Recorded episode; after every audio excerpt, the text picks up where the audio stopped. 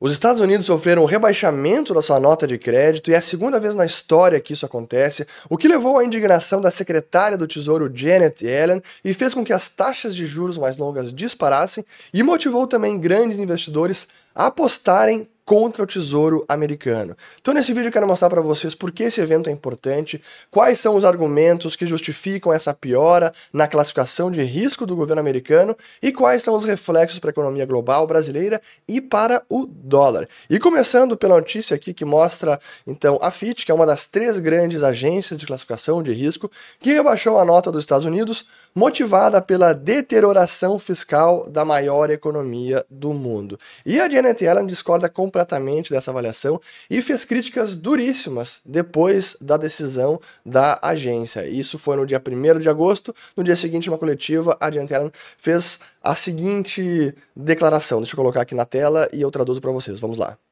Fitch's decision is puzzling in light of the economic strength we see in the United States. Então a decisão da Fitch é intrigante à luz dos dados e da força que vemos na economia americana. I strongly disagree with Fitch's decision, and I believe it is entirely unwarranted. Eu discordo completamente da decisão da Fitch e considero que ela é totalmente injustificada. Its flawed assessment is based on outdated data and fails to reflect improvements across a range of indicators. A sua avaliação é baseada em dados desatualizados, a avaliação falha e peca em não considerar melhorias em uma série de indicadores, including those related to governance that we've seen over the past two and a half years incluído aqueles relacionados à governança que nós vimos nos últimos dois anos. Então, realmente aí a Yellen é indignada com essa avaliação. Mas a verdade é que um rebaixamento como esse já aconteceu no passado e a primeira vez foi em 2011. E eu vou colocar aqui na tela também esta esse histórico com as principais avaliações que é a Fitch, a Moody's e a Standard Poor's e aqui temos no dia 5 de agosto de 2011, quando a Standard Poor's rebaixou da nota de AAA para AA+. A mesma nota que agora a Fitch rebaixou os Estados Unidos. E o presidente da época, que era ninguém menos que Obama, também ficou indignado e fez uma declaração à época que eu quero colocar apenas um trecho bem curto e depois eu prossigo. Então vamos lá. No matter what some agency may say, We've always been and always will be a AAA country. Não importa o que alguma agência diga, nós sempre fomos e sempre seremos um país AAA. Bom, na verdade, com relação às finanças, não é bem isso que está acontecendo. Mas é, o que, que está justificando este movimento todo e quais foram os argumentos utilizados pela Fitch? Ela, na sua nota, que eu coloco aqui na tela porque é importante, revela justamente a preocupação com relação não apenas a a incapacidade de elevar rapidamente o teto de dívida e evitar um calote, mas a questão fiscal também. Então, aqui na nota, a Fitch ressalta o problema dos repetidos impasses por conta do teto da dívida, a falta de um marco fiscal de médio prazo, ao contrário dos seus pares, e que também tem um processo orçamentário muito complexo. Adicionalmente, há muitos desafios relacionados aos crescentes custos da Seguridade Social e também do Medicare. E aí espera que o déficit do governo chegue a 6,3% do PIB. E aí compara que a taxa de despesa com juros sobre a receita tributária deve chegar a 10% em 2025. E comparado com países de classificação de risco AA, isso é apenas 2,8% ou 1% quando comparado com os países triplo a.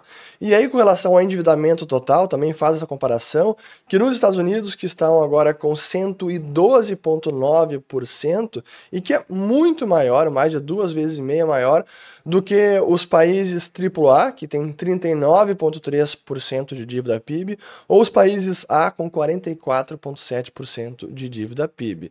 E aí, por fim, diz que criticamente o dólar americano é a moeda de reserva mundial preeminente e que isso dá ao governo uma flexibilidade de financiamento extraordinária. E claro, isso é verdade porque o dólar é demandado mundo afora. Agora, Quando a gente analisa então a classificação de vários países e dos Estados Unidos pelas três agências, essa é a foto. Então temos aqui os Estados Unidos tanto pela Standard Poor's quanto pela Fitch agora com a nota rebaixada.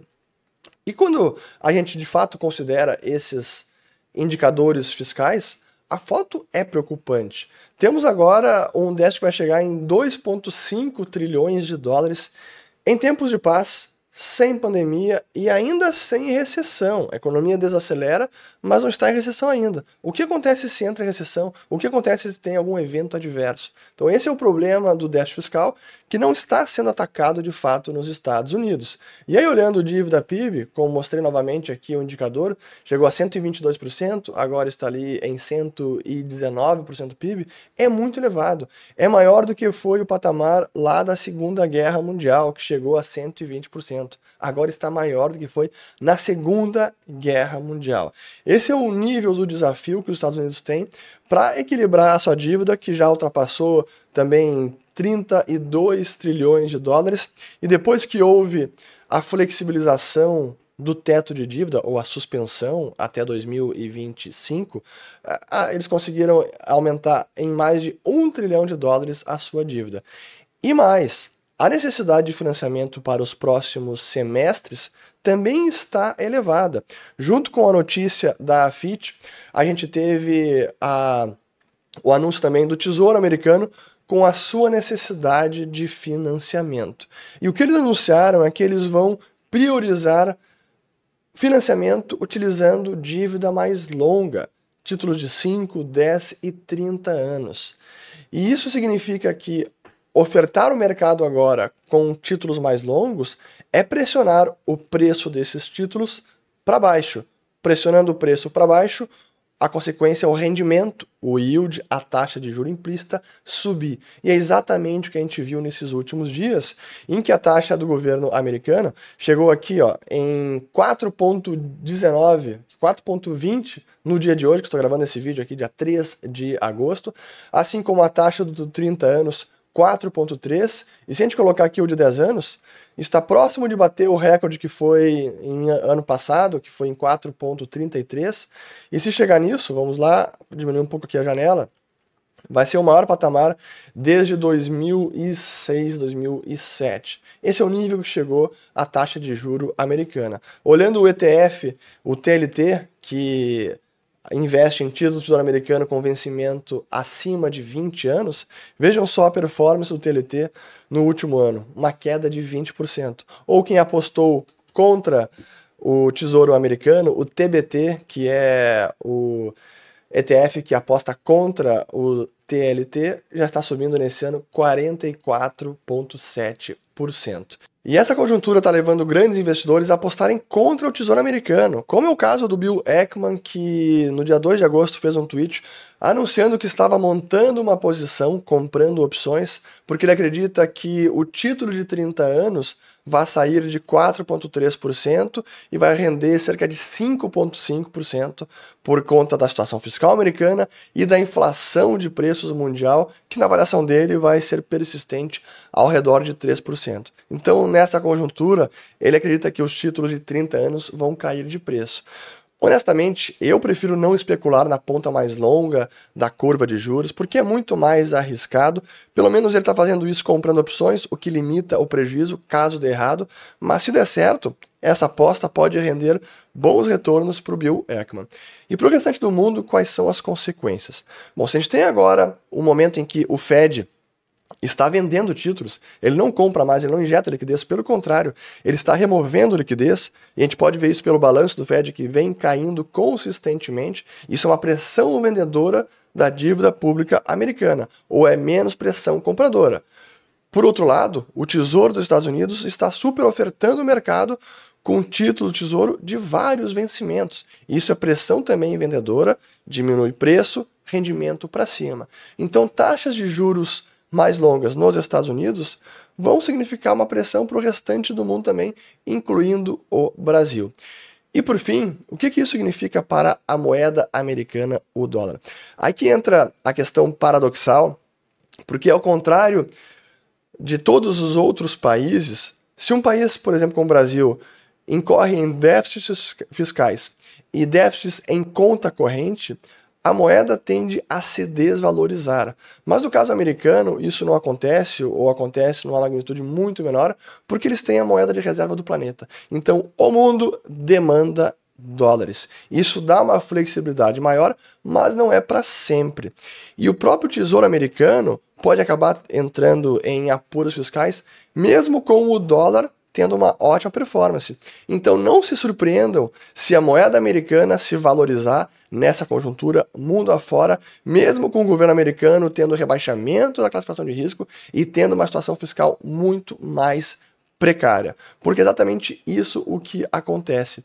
E para finalizar, que é um argumento que eu venho fazendo há bastante tempo, especialmente quando havia uma especulação grande de que lá durante a pandemia depois da grande crise financeira de 2008, depois da pandemia especialmente, quando alguns economistas até diziam que poderíamos ver uma hiperinflação nos Estados Unidos. E eu dizia que isso era praticamente impossível, porque o Fed, o Banco Central, antes de qualquer coisa, ele defende o valor do dólar. Claro que ainda assim perde valor em relação é, a bens e serviços, mas ele não quer ver o dólar perder todo o seu valor. O Fed não quer dizimar o poder de compra da moeda americana. Ele pode ver o tesouro quebrar, e ele está fazendo isso exatamente agora. A gente pode ver o custo da dívida americana, a despesa com juros, é o maior desde 2009, e o Fed segue subindo juros e azar. O problema é do tesouro. A questão com o Fed é preservar o valor do dólar. Então, entre hiperinflação ou dizimar o poder de compra da moeda americana, o Fed vai defender o dólar e vai deixar o Tesouro Americano entrar em apuros. Espero ter gostado desse vídeo. Compartilhem, perdão pela voz, que eu estou aqui meio gripado com uma dor de garganta. Quem quiser saber mais sobre esse assunto, vou colocar um vídeo aqui sobre todo o impasse do teto de dívida dos Estados Unidos e outro sobre o grau de investimento que o Brasil perdeu, embora tenha tido a nota elevada recentemente. Fico por aqui, se inscreva no canal, ative o sininho e compartilhe. Valeu!